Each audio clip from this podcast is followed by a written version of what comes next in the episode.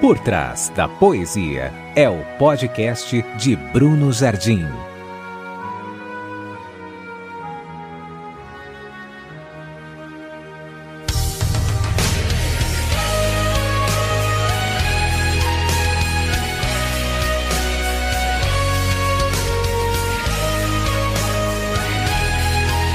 Aqui o poético e o profético se juntam na tentativa de desvendar o que há por trás de cada poesia.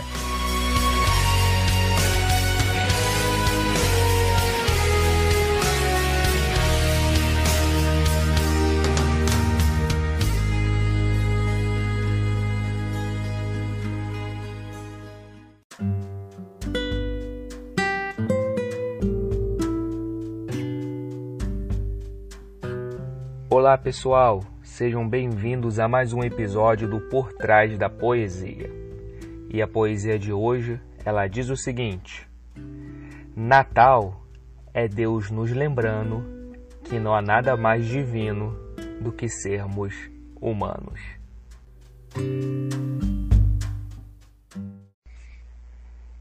Eu estou gravando esse episódio na semana que antecede o Natal. E é inevitável que quando chega essa época do ano, a gente é tomado por uma por um clima diferenciado. E eu principalmente eu lembro muito da época de infância, eu tenho muita memória afetiva. E na época de Natal, dentre as várias lembranças, sem dúvida nenhuma, que mais me marca, o que mais evidencia que o Natal de fato chegou, é quando há aquele encontro familiar, é quando na mesa da sala aquelas comidas típicas de Natal, né? O chester, ou a bacalhoada. Mas eu confesso que o que mais me encantava quando era criança e mais evidenciava que de fato o Natal chegou era quando chegava nozes na minha casa. Para mim, nozes está intimamente ligado a Natal. E hoje, enfim, já adulto, eu confesso que as nozes continuam me perseguindo e me trazendo a essência, o sentimento do Natal. Você, a essa altura, deve estar se perguntando o que, que tem a ver nozes com o Natal. Eu vou lhe dizer que tem tudo a ver. Aliás, é o próprio espírito do Natal. Porque Natal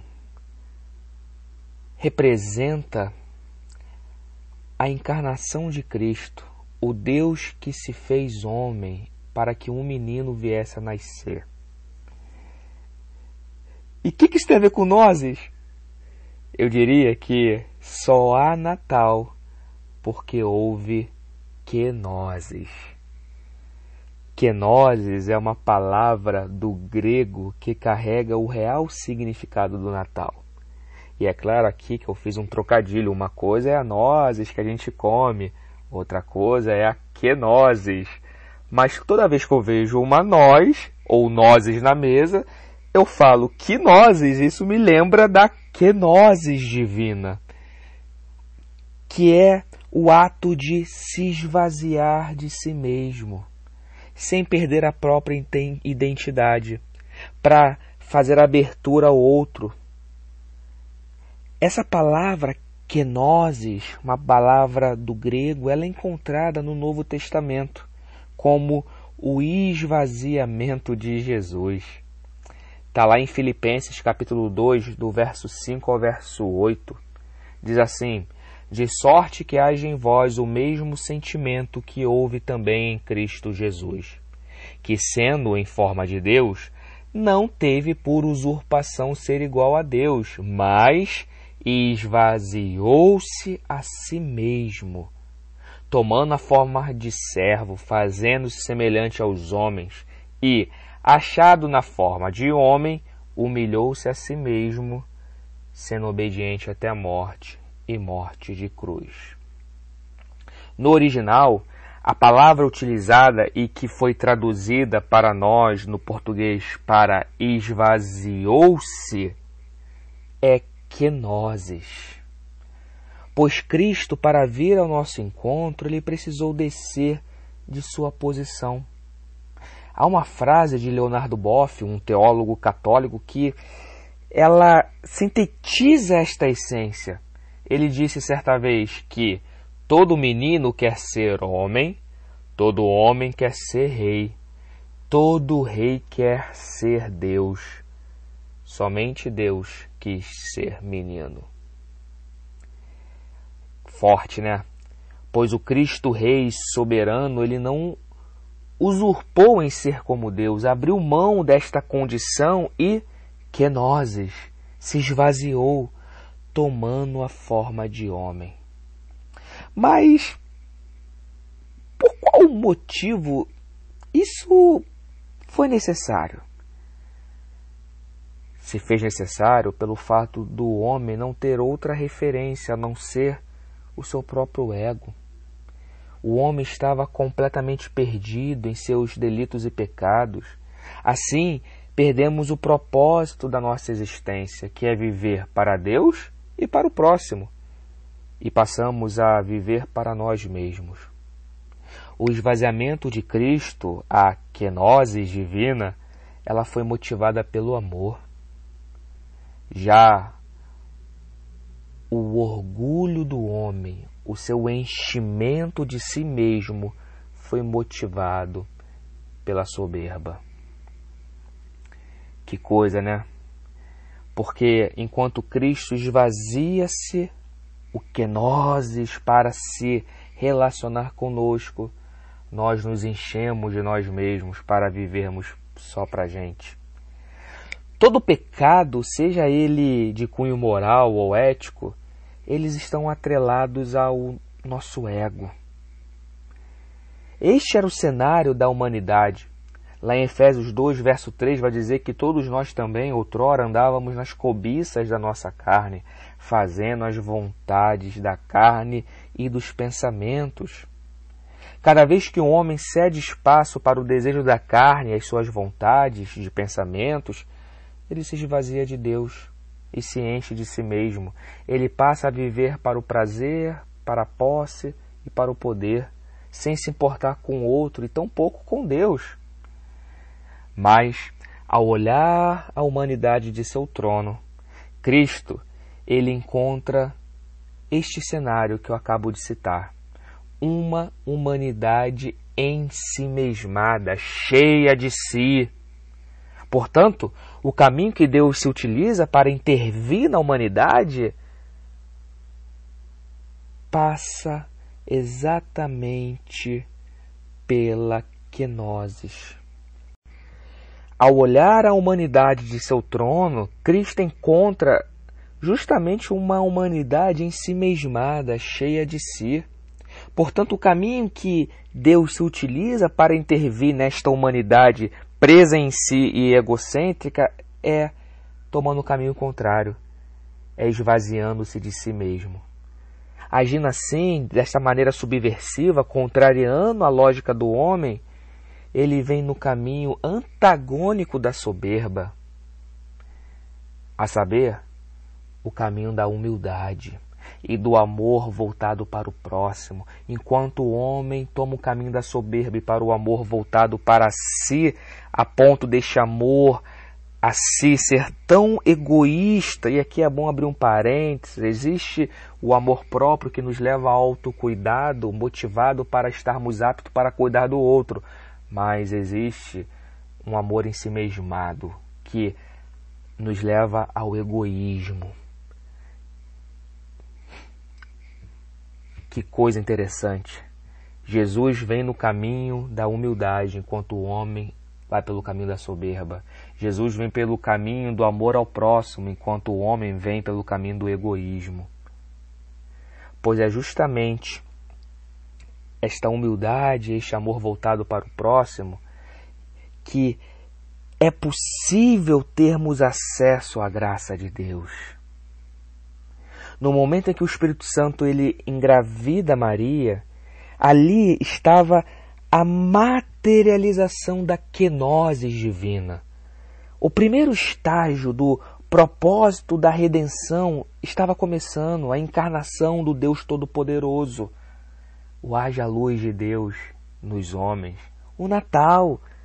O Deus cheio de glória se esvaziando por amor de nós, abrindo mão de tudo aquilo que é para se fazer semelhante aos homens. E aqui vale um ponto de atenção, pois redenção consiste justamente na ação de Deus em nos comprar de volta. Pois ao devotar o amor que havia recebido de Deus para nós mesmos, o homem, nós nos vendemos ao pecado. Portanto, agora Deus precisa nos comprar de volta. Além de ser nosso Criador, o que já é maravilhoso, ele também passa a ser o nosso Redentor. Repara nas implicações que a quenose gerou na história. Eu estou falando do Verbo, aquele que criou céus e terra pela palavra, pois o Verbo se fez carne e teve que aprender a falar. Sim, Jesus falou gugu dadá. A palavra criadora do universo teve que aprender a falar. O Deus onipresente, não só no espaço, mas também no tempo, ele precisou aprender a andar, a engatinhar. O Deus Todo-Poderoso precisou ser carregado no colo. É a quenoses. E eu gostaria de falar sobre os efeitos desta consciência de quenoses, de esvaziamento de si, gera em nós. Pois quando assumimos a vida de Cristo, nós também passamos a experimentar esta quenose divina. E o primeiro efeito da quenose divina em nós é a humildade. Nós lemos que Cristo, sendo em forma de Deus, não teve por usurpação ser igual a Deus. Veja que interessante, pois a soberba, que pode ser tratada como sendo a antítese da humildade, ela leva o homem a ser aquilo que o homem não é. Ela alimenta o nosso pecado. Já a humildade nos leva a abrir mão, justamente por amor, por amor ao próximo. Cristo é Deus, mas não teve por usurpação ser igual a Deus. Quando começamos a nos esvaziar de nós mesmos, a, a humildade passa a nos mover e a nos levar a compreender que aquilo que somos em Cristo nada mais é para que sejamos canais de serviço ao próximo. Abrimos mão do que somos para justamente ali encontrar nossa vocação. Mas veja, abrir mão de quem somos sem perder a nossa identidade. A questão aqui é abrir mão do ego, da daquela carteirada que o homem gosta de dar. Sabe quando você fala, sabe com quem você está falando? Olhe bem. Não. Assim como Cristo fez, que ao tomar a forma de homem, continuou sendo Deus, e tudo isso motivado pelo amor. A humildade, então, ela gera em nós um senso de dependência mútua nos levando à sujeição. Como diz lá em Efésios 5, no versículo 22, sujeitai-vos uns aos outros. E para se sujeitar é preciso ter humildade, porque a vida é para serviço um do outro. Quando se fala de, sujei... Quando se fala de sujeição, preste atenção, está se falando de se colocar aos cuidados. Em outras palavras, o texto de Efésios diz: se coloquem aos cuidados uns dos outros, não se atentando para o que é seu, mas para o que é do outro. A humildade ela abre o caminho para a dinâmica relacional da vida. Por isso que Filipenses 2, verso 3 vai dizer: cada um considere os outros superiores a si mesmo. Eu falei num episódio passado, ou alguns passados, da gravidade do amor. E eu me aprofundo nessa questão de, de Filipenses 2, verso 3. Pois na lei da gravidade, corpos maiores atraem corpos menores, os mantém presos uns aos outros. Da mesma forma, quando a gente considera o outro como sendo superior a nós mesmos, isso é possível se houver humildade, o outro ganha um status de corpo maior. Logo, ele passa a exercer sobre mim, sobre você, uma espécie de força gravitacional do amor onde somos atraídos e movidos para servir uns aos outros. A humildade da kenosis, ela nos leva a um segundo estágio, que é o do quebrantamento. Assim, para você ter acesso a nós, você precisa quebrar a casca, né? E era legal, né? Quem, quem nunca, como quando criança, pegou uma, uma noz e com um martelinho, quebrava e de repente quebrava tudo e ao comer comia também a casca junto. Oh, coisa boa de criança. Mas veja, quebrantamento é uma consequência da humildade da kenosis. O salmista vai dizer lá em Salmos 34, verso 18, que o Senhor está perto dos que têm o coração quebrantado e salva os de espírito abatido. O coração quebrantado é aquele que se apresenta sem resistência para Deus, entendendo que para sermos o que de fato Deus deseja que a gente seja, precisamos nos aquebrantar, olhar para dentro de si e não encontrar nenhum motivo para se alegrar. Ou seja, trata-se de um processo doloroso. É o que Tiago vai dizer no capítulo 4, verso 9: Senti as vossas misérias e lamentai e chorai. Converta-se o vosso riso em pranto e o vosso gozo em tristeza. A humildade proveniente da kenosis, ela nos leva ao quebrantamento. Quando o homem se deixa aquebrantar pela ação do Espírito Santo, ele tem acesso ao tesouro depositado por Deus dentro de nós. Tesouro este que representa a nossa vocação, aquilo que fomos chamados para ser em Deus. Está lá em 2 Coríntios, capítulo 4, verso 7. Temos, porém, este tesouro em vasos de barro, para demonstrar que este poder, que a tudo excede, provém de Deus e não de nós mesmos. Por qual motivo, veja, por qual motivo algo tão precioso quanto um tesouro é colocado em um recipiente tão frágil como um vaso de barro? Simples, é para que não fique pedra sobre pedra. O encontro com Deus gera o quebrantamento do nosso ser. Para termos acesso ao tesouro depositado em nós, o vaso tem que se quebrar. Só assim o tesouro que está dentro de nós vem à tona para ser servido ao mundo em amor. Isso é maravilhoso demais. A humildade leva ao quebrantamento e o quebrantamento leva à morte do ego. Foi o que aconteceu com Jesus, que, achado na forma de homem, humilhou-se a si mesmo, sendo obediente até a morte morte de cruz. Só tem condição de humilhar a si mesmo quem tem o seu ego morto. Não existe negociação. Se de fato desejamos andar no caminho da justiça e da vida, se faz necessário morrer para si. O apóstolo Paulo ele teve alguns dilemas com seu ego. Tanto é que, assim que ele é encontrado por Cristo, naquele famoso caminho de Damasco, ele tem seus olhos cegados.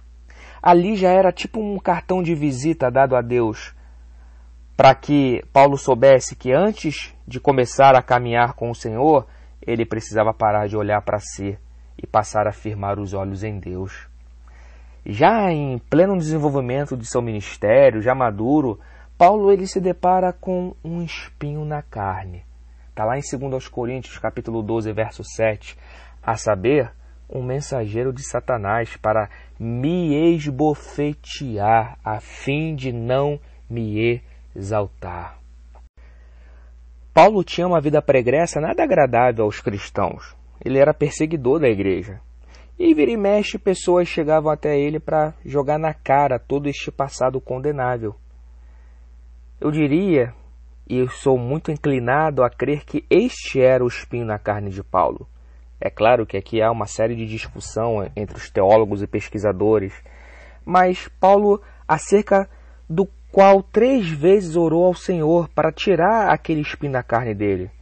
Diz o apóstolo que orou a Deus, mas, para surpresa dele, a resposta de Deus foi: Paulo, a minha graça te basta, porque o meu poder se aperfeiçoa na fraqueza. Olha que interessante, porque diante disso começamos a compreender que os espinhos na carne de Paulo e também os espinhos na carne que temos, eles acabam cooperando com o processo da quenose de Deus em nós. Lembre-se que kenosis é esvaziamento de si mesmo. E o homem, quando é encontrado por Deus, ele está cheio de si. É tipo um balão inflamável. Daí vem Deus e nos presenteia com os espinhos na carne, só para nos esvaziar. A gente se torna uma bola murcha, cheio de si, ficamos vazios de si. Os espinhos na carne são dons de Deus que cooperam com o processo de quebrantamento e morte do nosso ego. Os espinhos na carne de Paulo era justamente para que ele não viesse se exaltar pela excelência das revelações, está lá em 2 Coríntios 12, verso 7. E ele finaliza: De boa vontade, pois me gloriarei nas minhas fraquezas, para que em mim habite o poder de Cristo. 2 Coríntios capítulo 12, verso 9. Humilhe-se a si mesmo e se tiver que se gloriar, glorie-se nas próprias fraquezas. Nosso ego é o maior inimigo que temos. Então devemos fazer bom uso dos espinhos da carne, deixar que eles venham nos esvaziar, a fim de ficarmos livres e leves para sermos guiados pelo vento do Espírito de Deus. Pois, como diz Romanos 8,14, todos os que são guiados pelo Espírito de Deus, esses são filhos de Deus. Neste episódio, nós falamos sobre os três primeiros efeitos da quenose em nós, a saber, a humildade, o quebrantamento e a morte do ego. No próximo episódio, vamos falar de mais três efeitos para concluir a nossa explanação e meditação acerca da quenoses, o processo de esvaziamento em nós.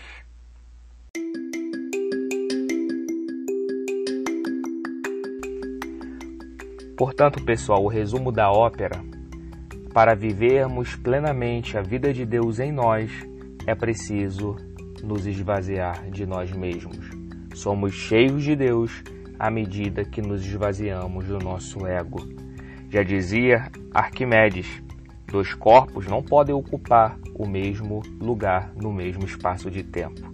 Portanto, a kenosis é essencial para vivermos a vida de Deus em nós.